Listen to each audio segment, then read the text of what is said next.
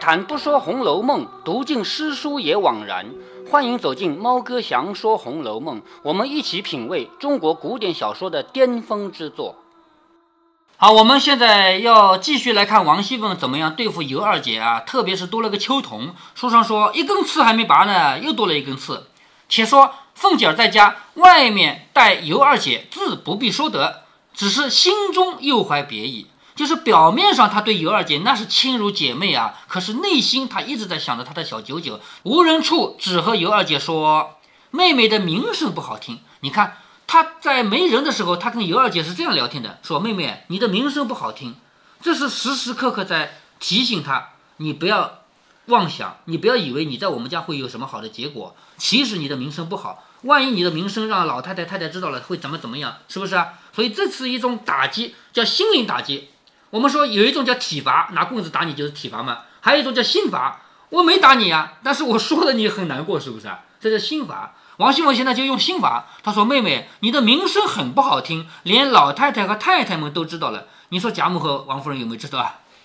不知道。哎，连老太太和太太们都知道了，说妹妹在家做女孩就不干净，和姐夫有些首尾。你看你这个女孩跟姐夫闹来闹去的，没人要的。”捡了你来还不休了，再寻一个。好，这个是王熙凤在学贾母的话，当然是假的啊。她说是没人要的，你捡了来的，还不过休了再找一个。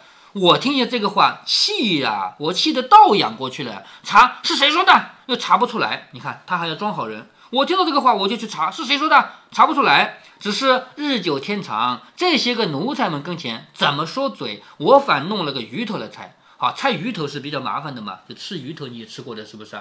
所以这种麻烦事就交给我了。又有人说这个你的坏话，我又查不出来是谁说的，说了两遍，自己又气病了，茶饭不吃。除了平儿，众丫头媳妇儿无不言三语四，指桑说槐，暗相讥刺啊，就是那些丫鬟媳妇们，就是就是背地里说啊，说这个说那个。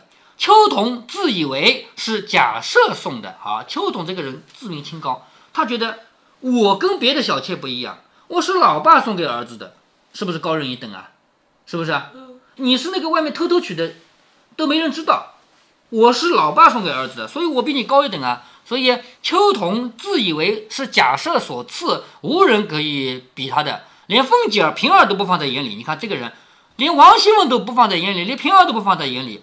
岂肯容他？这个他指的是尤二姐，他怎么容得下尤二姐呢？张口就说先奸后娶，没汉子要的娼妇也来和我要强。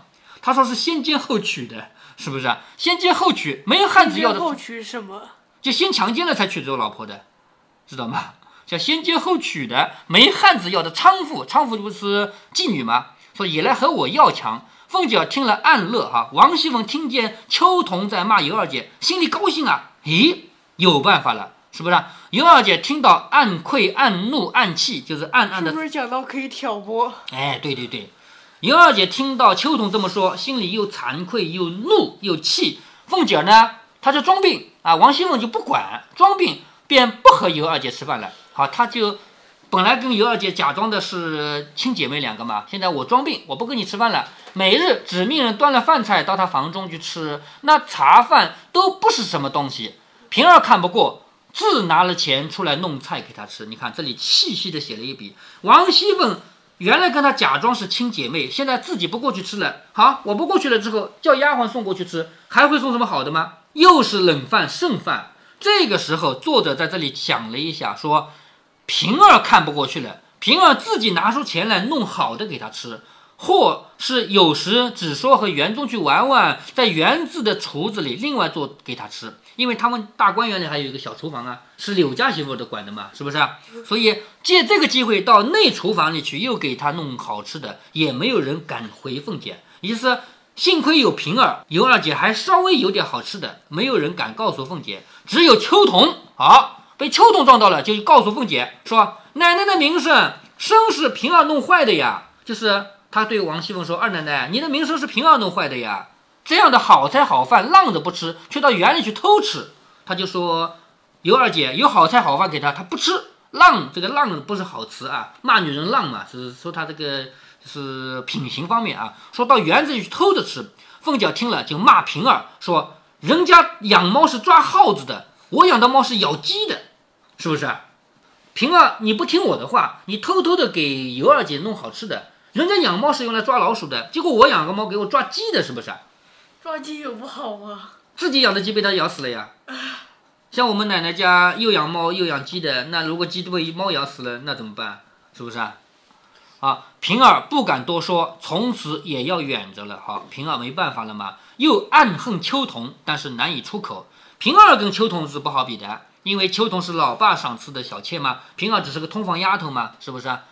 园中的姊妹呀，还有李纨啊、迎春、惜春等人都以为凤姐是好意呢，他们没有看明白啊，以为王熙凤是好意啊。然而宝黛一干人暗为尤二姐担心，宝钗、黛玉这些人聪明啊，知道尤二姐好事要到头了，为她担心。虽然不便多事，唯见二姐可怜，常来了倒还敏恤她，也就是他们不敢管，管了的话不是得罪了王熙凤吗？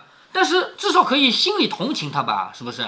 每日常无人处说起话来，尤二姐便躺着眼睛抹泪，又不敢抱怨。凤姐儿又并无露出一点坏心来。王熙凤从头到尾没有露出一点坏的地方来。贾琏来家时见凤姐儿贤良，也不留心。贾琏这个人粗粗笨笨的，王熙凤这么好啊，所以他也不留心，不知道王熙凤会装成这个样子，装的这么像。况素习以来，因贾赦的姬妾丫鬟比较多嘛，贾琏每怀不轨之心，只是未敢下手。好，这里要说到贾琏为什么会喜欢秋桐。贾琏其实这个色鬼啊，老是对他的爸爸的那些丫鬟垂涎三尺，但是毕竟是爸爸的丫鬟呀，怎么可以去弄啊？也就他爸爸这么糊涂，去想要鸳鸯的，是不是啊？那不是妈妈的丫鬟吗？没要到吗？贾琏是没有那么糊涂的啊，他对老爸的丫鬟垂涎三尺，但是没有办法，没有敢，没敢下手，所以秋桐送给他了，不是很好吗？如秋桐这样的人，皆是恨老爷年迈昏聩，贪多嚼不烂的，没得留下人做什么。啊，这个什么意思啊？就是他的老爸那么大一把年纪了，还要这么多的小老婆啊、丫鬟啊什么的啊，贪多嚼不烂嘛。因此，除了几个知礼有耻的愚者。或者与二门上的小妖们还不干净，有的呢与贾琏眉来眼去的，什么意思？就是那些丫鬟，如果说指望着做贾赦的小妾，那不是鲜花插在牛粪上了吗？贾赦年纪一大把了，是不是啊？与其去跟贾赦好，还不如去偷偷的跟那些小厮好，或者是跟贾琏好呢？毕竟人家年轻嘛，十几二十岁嘛，甚至于与贾琏眉来眼去偷情的。只是怕贾赦的威风没有到手，这秋桐就是和贾琏有救的哈。秋桐原来就跟贾琏勾勾搭搭的，只是从未来过一次。今日天缘凑巧，竟赏给他了，真是一对干柴烈火啊！也就是秋桐本来就看上了贾琏，贾琏也看上了秋桐，不敢。哎，好事儿，老爸把秋桐赏给了贾琏了嘛。于是两个人如胶似漆，新婚燕尔，连日哪里拆得开呀？好，你看。贾琏有了新的，忘了旧的了吧？最近这段时间一直跟秋桐在一起，连日里哪里猜得开？那贾琏在二姐身上的心也就慢慢的淡了。他以前不是对尤二姐那么好吗？把所有的梯级、所有的私房钱都给了尤二姐吗？可是现在有了秋桐，你看，在尤二姐身上的心也慢慢的淡了。只有秋桐一个人才是他的命。凤姐虽然恨秋桐，但是呢，也喜欢让他先给挑拨一下。秋桐是早晚要处理的。但是处理他之前，先利用他处理尤二姐再说，自己可以抽头。所谓的抽头是什么意思啊？如果说啊，你们两个赌博，好，他输给你一百块，我说你赢一百块来，给我十块啊。下一句你输给他一百块，我对他说你赢一百块来，给我十块啊。最后只有我一个是赢家，是不是？你们两个都输家，是吧？好，这个叫抽头啊，也就是他要看着秋桐和尤二姐两个人闹，然后他做抽头。他就是最大的赢家嘛，用借刀杀人这个方法啊，要坐山观虎斗。坐山观虎斗也是个成语啊，知道吧？等秋桐杀了尤二姐，自己再杀秋桐，主意已定，没人处常常私和秋桐说：“你看，他去挑拨了啊。”他说：“你年轻不懂事啊，他现在是二房奶奶哎，你爷心坎上的人哎，我还让他三分呢，你怎么可以去碰他？你不是自寻死路吗？挑拨听得出来吗？”那秋桐听了这个话，就越发恼了，天天大口的乱骂，说：“奶奶你是个软弱人啊，那样贤惠我做不来。奶奶把素日的威风怎么都没有了？就是二奶奶，你平常都是很威风的嘛，现在怎么没有了？奶奶宽宏大量，我却眼里揉不下沙子去。让我和他这个淫妇做一回啊！他那个是淫妇，我是什么？我是老爷赏的小妾，是不是？让我和那个淫妇做一回，他才知道呢。凤姐儿在屋里装着不敢出声。你看王熙凤假装听到这个骂，不敢出声。如果王熙凤要管的话，还不是一句话就把秋桐给管下去了？她假装啊，我怕，我不敢。气的尤二姐在房里哭泣，饭也不吃，又不敢告诉贾琏。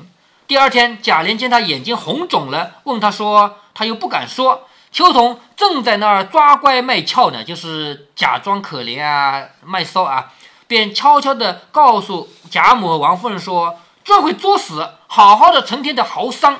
什么叫嚎丧啊？就是哭。他不是在家哭吗？尤二姐不是在家哭吗？是不是？好好的成天在家嚎丧，背地里说骂二奶奶和我要早死了。他好和二爷一条心，也就是。秋桐还要到老太太和太太那里去胡说八道，说他在背地里揍我呢，揍我和二奶奶死了以后，他就和二爷做夫妻了，是不是？贾母听了就说：“人太生娇俏了，可知心就嫉妒。”啊，贾母又不可能去调查调查的，他就相信了秋桐的话，说那个尤二姐啊就有嫉妒之心。凤丫头倒好意待她，她倒是这样争风吃醋的，可是个贱骨头。就是王熙凤对她这么好，她还是这么争风吃醋，就是贱骨头，因此见次就不大喜欢了。众人见贾母不喜欢，不免又往下践踏起来。哈，既然贾母不喜欢尤二姐，其他人正好啊，是不是啊？于是呢，就相当于是叫墙头草啊，叫叫叫墙倒众人推，是不是？贾母不喜欢，我们就去踩踩他嘛，弄得这尤二姐要死不能，要生不得，死也死不了，活也活不好。还是亏了平儿，时常背着凤姐儿，看她这个样子，跟她排解排解。也就是整个家里也就只有平儿一个人对尤二姐好一点了。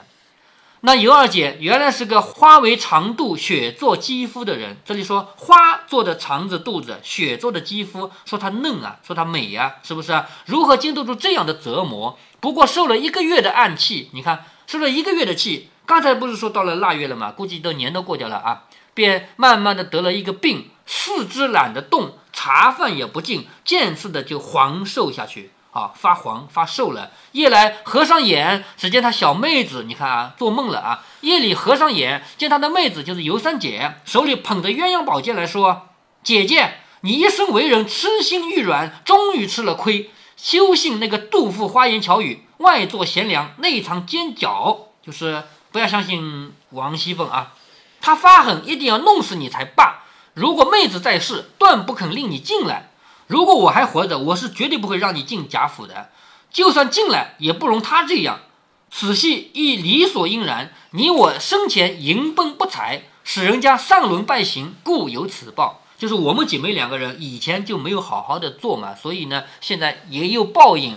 你要依我的话呢，尤三姐在梦里告诉尤二姐。你如果依我该怎么办？先拿这把剑去杀了王熙凤，然后再自杀，因为你是必死无疑的。你与其自己一个人死掉，你不如先杀王熙凤再死掉，是不是这个道理啊？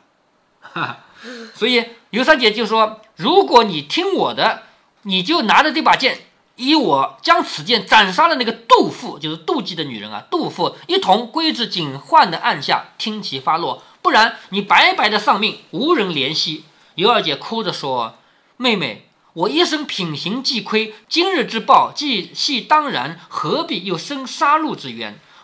我一生品行就不干净嘛，现在有受报应了，这是应该的。我为什么要去杀人呢？随我去忍耐吧。若天可怜见，使我好了，岂不两全？就是我忍忍吧。如果我能好起来，那不是很好吗？小妹笑着说：“姐姐，你终是个痴人。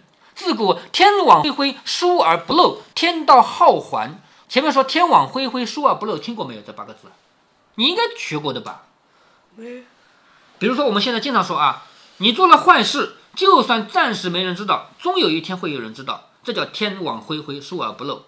天上的那张网，虽然说看起来是稀稀拉拉的，但是漏不了一个坏人，叫“天网恢恢，疏而不漏”。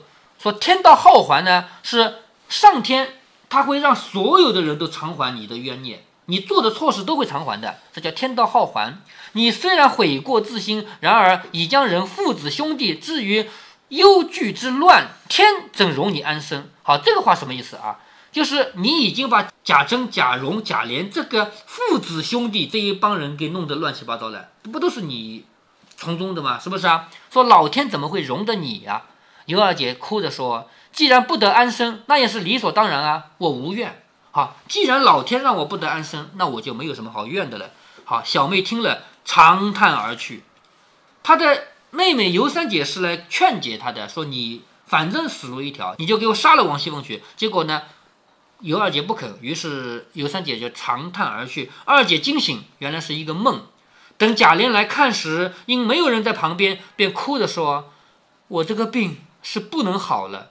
我来了半年，腹中有了身孕，但是不能知道男女。倘若天可怜，生下来还可以；如果不然，我这个命就是不保。何况他肚子里有孩子了。”如果老天给我几个月的命，让我生下个小孩来，那就好了。如果不好呢，连我都活不了了。肚子里孩子有什么办法？那如果呃是女孩呢？嗯，总是有一半希望的吧。嗯贾琏说：“你只放心，我明天请人来医治。”于是出去请医生。谁知道王太医呢？谋干了军前效力，也就是经常来的那个王太医啊。到部队里去干活去了，叫军前效力了，回来好讨阴风的，就是他到部队里干活以后回来，他就有官当了嘛。小厮们走去请了一个姓胡的太医，这个人来过的，记得吗？姓胡的，什么？给那个谁啊？晴雯，哎，对，给晴雯看病用错了药，还是贾宝玉改的药方，还记得吗？就这个姓胡的太医啊，请了这个姓胡的太医，名字叫君荣啊，终于说出名字来了啊！前面只说他姓胡，胡庸医嘛，姓胡叫君荣啊。进来诊脉看了，说经水不调，全要大补。你看这个人多糊涂，怀孕都看不出来，还说经水不调，是不是？贾琏便说已有三个月根性不行，就是三个月没来月经了，那就肯定怀孕了嘛，是不是？又常做呕酸，恐怕是胎气吧。就是贾琏都已经说了，他第一月经几个月不来，第二呕吐、胃酸、反酸嘛，应该是怀孕了。好，这个胡君荣听了，父又命老婆子们请出来再看看，就是把那个手重新拿来搭搭脉，还有这样的意思的啊，重新搭搭脉啊。尤二姐少不得又从帐内伸出手来，胡君荣又整了半天，说如果是胎气呢，肝脉应该宏大。然而木盛则生火，金水不调呢，就因为肝木所致。医生要大胆，须得请奶奶将金面露一露，医生观观气色才敢下药。好，什么意思啊？你给我搭搭脉，我搭不出来，我要看看你的脸。你说这个人，这个真的是庸医是不是？按理说这个，按照小说啊，我不知道真的搭脉有没有这么灵啊。反正现在的医生也不搭不好搭脉啊。按照小说啊、电视里的做法。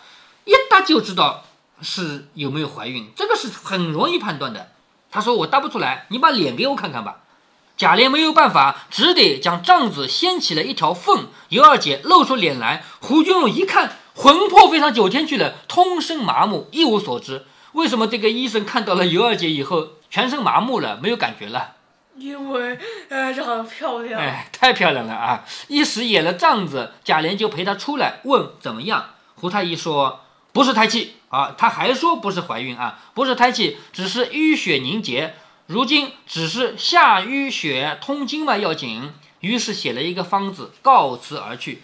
贾琏命人抓了药来调服下去。到了半夜，尤二姐肚子疼啊，竟然将一个已经成型的男孩给流产下来了，而且流血不止，尤二姐就昏迷过去了。好，在这里呢。绝大多数读者认为这个胡庸医不至于这么糊涂，为什么会用错药把小孩给流产掉了？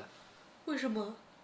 绝大多数读者都认为这是王熙凤做的，王熙凤肯定能买通，她连那个法院都买通了，是不是？买通个庸医算什么？是不是这个道理啊？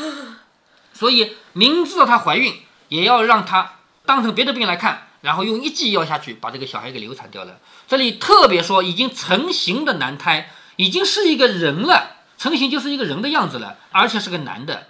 如果生下来的话，会是什么结果呢？如果这个小孩正常的生下来，王熙凤从此就再也不可以对尤二姐指手画脚了，因为她有儿子，因为母以子贵啊。整个贾琏到现在为止就生了个乔姐嘛，是不是啊？现在终于有儿子了，是尤二姐生的，不是王熙凤生的呀。所以王熙凤一定要把这个小孩打掉，不管他是男是女，反正我不知道，但是小孩要打掉。站在这个角度啊，我也倾向于认为，这个胡庸医再笨再笨，笨不到那种地步，说什么先当当脉还要看看脸，而且看不出来是怀孕，还要用错药啊。所以这里我们继续看下去啊。把一个已经成型的男胎打下来，而且流血不止，二姐昏迷过去。贾琏知道了以后，大骂这个胡君荣，一面遣人去请医调治，一面要去打这个庸医啊，要去找这个医生算账啊。胡君荣听了，早已卷包逃走。这里太医说，本来气血身亏弱，受胎以来，想是着了些气恼，郁结于中。这位先生善用虎狼之计，如今大人元气十分伤其八九。这个大人呢，就是指就是大人小孩的意思啊，不是流产掉一个小孩嘛？现在这个大人啊，他的元气十中八九都没有了，一时难保就愈。煎丸二药并行。什么叫煎丸二药呢？煎药和丸药，煎药就是拿那个一个砂锅在下面弄个火来煮，煮出来的汤倒进出来，那叫煎药。丸药就是做一个这么大的球吃吧，那叫丸药啊。煎丸二药要并用啊，也就是这个病太严重了啊，只能两种药一起用了。还要一些闲言闲事不闻才可以好，也就是不能让人家说他的闲言闲语，就算说他要听不见才行啊。说着就去了，急得贾琏查是谁请了这个姓胡的来，一时查了出来，打了个半死。就是是谁去请医生的，连这个人都倒霉了。他又不是去有意请了一个没用的，或者说有意请了一个人来做坏事的，是不是啊？好，现在没有办法，只好把这个人打了一顿，打了个半死啊。我们先跳到小说外面，看看作者曹雪芹作为一个小说家，他应该怎样刻画尤二姐的悲剧。要想写悲剧，那就要悲得彻底，这样的故事才打动人。所以尤二姐不是简单的死去，如果一死了之，那就不够悲。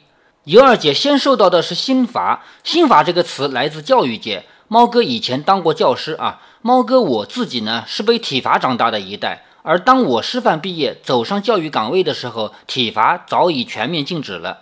当然了，实际情况能否禁得了，这不是猫哥要讨论的范围。杀人还是犯法的呢？不是每年都有杀人事件吗？